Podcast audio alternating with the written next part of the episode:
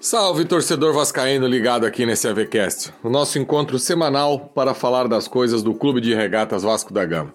E hoje, depois de um bom tempo, vamos falar sobre uma derrota do Vasco, ontem à noite frente à equipe do Novo Horizontino. Se liga aí.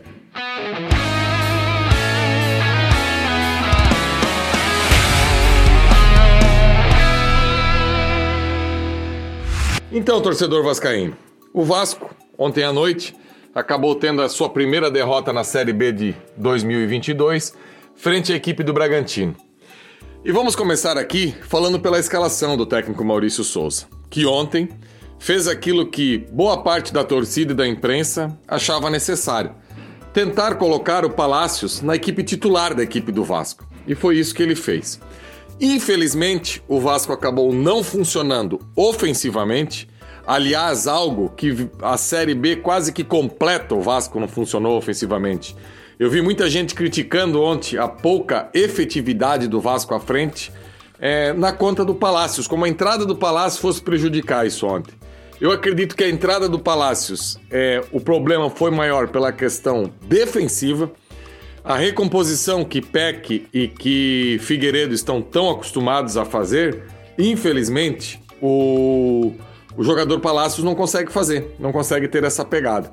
E o técnico Maurício Souza não conseguiu em nenhum momento dar um equilíbrio ou um encaixe para que a equipe pudesse ficar com a bola nos pés. Foi uma equipe que rifou muito a bola. O próprio Maurício Souza, durante a coletiva, deixou claro que o Vasco, durante a partida, perdeu todas as primeiras e segunda bola. E aí que eu falo que a questão, e eu não quero me tornar repetitivo, eu acho que pouco importa o tal do esquema tático. O esquema tático é algo no futebol que cada vez é, vai perdendo a sua relevância. Se uma equipe joga no 3-5-2, no 4-4-2, no 4-3-3, no 4-2-3-1, eu vejo que o principal é ser uma equipe compacta para defender, compacta para atacar, que tenha uma boa bola parada ofensiva, que tenha uma boa bola parada defensiva. Aliás, a bola parada defensiva do Vasco ontem foi um capítulo à parte. Muito, talvez, pela contusão do capitão Anderson Conceição. Muita dificuldade ontem para poder cabecear as bolas. É, inclusive acabou sendo expulso o Anderson Conceição ontem, um grande desfalque para a partida de domingo contra o esporte. É, mas essas questões vão muito além do esquema tático. Como eu vinha falando, a, a questão do, do, da bola parada ofensiva, a bola parada defensiva, a transição ofensiva, a transição defensiva e a compactação. Isso aí norteia o futebol. Então a gente às vezes quer pegar, ah, o Vasco no 4-3-3 não dá, tem que ser no 4-4-2. Na teoria, ontem era para ser um 4-4-2. Só que o Palácios acabou ocupando uma faixa de campo que eu não vejo ele ocupando essa faixa de campo por ali. Eu acho que quando o Palácio for jogar nessa equipe do Vasco, ele tem que jogar de meia centralizado, que é a função do Nenê, e o Nenê tem que jogar pelo lado esquerdo, que é onde o Nenê rende melhor, que é onde o Nenê consegue se apresentar melhor. Então, é, não adianta querer achar que agora é uma verdade absoluta. Não tem espaços para Nenê e para Palácio jogarem juntos. Tem. Tanto tem que na vitória contra o Operário, naqueles 10 minutos bons que a equipe do Vasco conseguiu fazer, eram os dois que estavam em campo. Então, vai muito mais de, da questão do esquema tático e do posicionamento. Vai muito é a questão do encaixe. E algumas coisas ontem que a gente acabou descobrindo no pós-jogo, eu confesso que é difícil de entender. O Vasco vem numa sequência de jogos em que o Nenê vem sendo decisivo. E ontem para surpresa, o Nenê estava sentindo um problema na panturrilha, que há dois, três jogos o Nenê já reclamou desse problema. Então, ontem, por exemplo, se quisesse dar uma sequência para o Palácios a partir da hora que se tem essa informação que o Nenê está sentindo, o que, que o Nenê foi fazer nesse jogo contra o Novo Horizontino? Poderia muito bem ter sido poupado, domingo contra o esporte estar 100% descansado qual foi o saldo do Nenê ter viajado para Novo Horizonte? Um cara que jogou, um jogador que participou muito pouco do jogo, é, não foi efetivo, aliás, trocou pancadas com os jogadores do Novo Horizonte no jogo todo e acabou inclusive sendo amarelado. Eu sei da importância para o Nenê, para esse elenco. Sou um daqueles que defendem sempre a manutenção do Nenê na equipe titular. Agora, tem alguns momentos que você precisa usar a razão. Se o Nenê ontem estava sentindo algo, e se o Palácios aí vem num crescimento, descansa o Nenê, segura o Nenê, coloca o Palácios aí para jogar de meia central e não mexeria nessa estrutura dessa equipe do Vasco para o jogo que aconteceu ontem à noite. E algo que precisa ficar bem claro, essa equipe do Vasco, ela em nenhum momento nessa Série B, ela terá uma zona de conforto que você vai poder trocar aí três, quatro jogadores, mudar de posição, mudar o modelo e a equipe não vai sentir. É uma equipe que se cada jogador não suar 3, 4 litros de sangue por jogo, essa equipe não vence. Porque tecnicamente é uma equipe que deixa demais a desejar.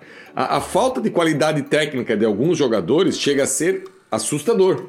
E esse cenário deixa claro que para uma equipe com essas dificuldades técnicas que o Vasco tem, o Vasco não tem no seu elenco, por exemplo, ontem à noite inclusive eu falei no pós-jogo no Atenção Vascaínos, o Vasco não tem um jogador de drible. Não tem. Você pode pegar esse elenco do Vasco, chacoalhar esse elenco todinho, não vai cair um jogador de drible, de um contra um. O Peck tenta fazer isso, não consegue. O Figueiredo não é. O Eric tá claro que é muito mais um segundo atacante do que um jogador de beirada. Então é um elenco que precisa, que grita muito por contratações agora no meio do ano, com a chegada da SAF, sem a chegada da SAF, com a abertura dessa janela, o Vasco precisa e muito ir ao mercado. O Vasco precisa descobrir aí no mínimo três, quatro contratações de um bom nível para fazer um retorno, entre aspas, tranquilo e já dar indo uma base para a equipe do ano que vem. E eu fico batendo nessa tecla. Porque muita gente fala que para subir o Vasco não vai precisar de muita coisa, que como tá, tá bom. Não, não esqueçamos que ano passado, nessa mesma rodada, o Náutico tinha o mesmo número de pontos que o Vasco tem hoje. E o que aconteceu com o Náutico? Então não dá para sentar nessa gordura, não dá para sentar nessa vantagem e achar que o Vasco já subiu, que tá tudo tranquilo. Longe disso, longe mesmo. E a partir da hora que você começa a qualificar esse elenco para esse ano, eu sou contrário àqueles que dizem que o Vasco tem que trazer jogadores com a cara da Série B, porque daí o primeiro a subir ano que vem pensa, não, o Vasco tem que trazer jogador de qualidade, porque jogador bom ele joga na Série D, na Série C, na Série B, na Série A. Ah, mas a pegada da Série B é outra. Ah, a pegada da Série B é outra. Você ter pegada, você ter disciplina tática, você ter intensidade. E o futebol exige isso hoje, independente da série. Então não adianta o Vasco achar que esse elenco tá legal, contrata um dois, porque não tá bom. O Vasco precisa, desde já, qualificar sua equipe. Primeiro, obviamente, para conseguir esse acesso. E também já pensando no ano que vem porque esse elenco que tem hoje, se a gente o, o, campeonato tivesse acabado ontem e fosse fazer uma lista aí, eu não quero falar nomes, mas do elenco inteiro, inteiro, eu não sei se eu conseguiria separar aí 30% desse elenco para participar do elenco do ano que vem. Titular, então, eu vejo duas peças e olha lá, e uma delas é o Thiago Rodrigues, entendeu? Então é isso que o Vasco precisa é, ter em sua mente que o Vasco precisa qualificar, qualificar com jogadores bons para conseguir ter uma reta final de Série B, um meio de turno para frente bacana, tranquilo, e ter a tranquilidade para que o ano que vem o Vasco já comece muito bem. E para isso, essa questão da SAF é fundamental. A gente sabe que sem dinheiro é difícil, que as pessoas que estejam envolvidas vejam o tamanho do problema que a gente pode ter se a gente não qualificar e consigam resolver essa questão da SAF aí o quanto antes. O Vasco tem pressa, o Vasco não pode esperar. Essa torcida que lota estádio, o maior do Brasil, em seis horas, não merece levar olé do Novo Horizontino. E ontem o Vasco levou um olé do Novo Horizontino. Dói, machuca e o torcedor não quer mais isso. O torcedor quer o Vasco jogando competições grandes. O torcedor quer o Vasco jogando contra adversários grandes. Se for pro Vasco levar um olé, que o Vasco leve esse olé do River Plate. Aí ok, mas do Novo Horizontino fica cada vez mais difícil. Aproveita que o torcedor pegou junto e pense para frente, pense em algo maior, porque eu não sei se o torcedor vai suportar é algo que não seja muito acima da, da expectativa que está sendo criada.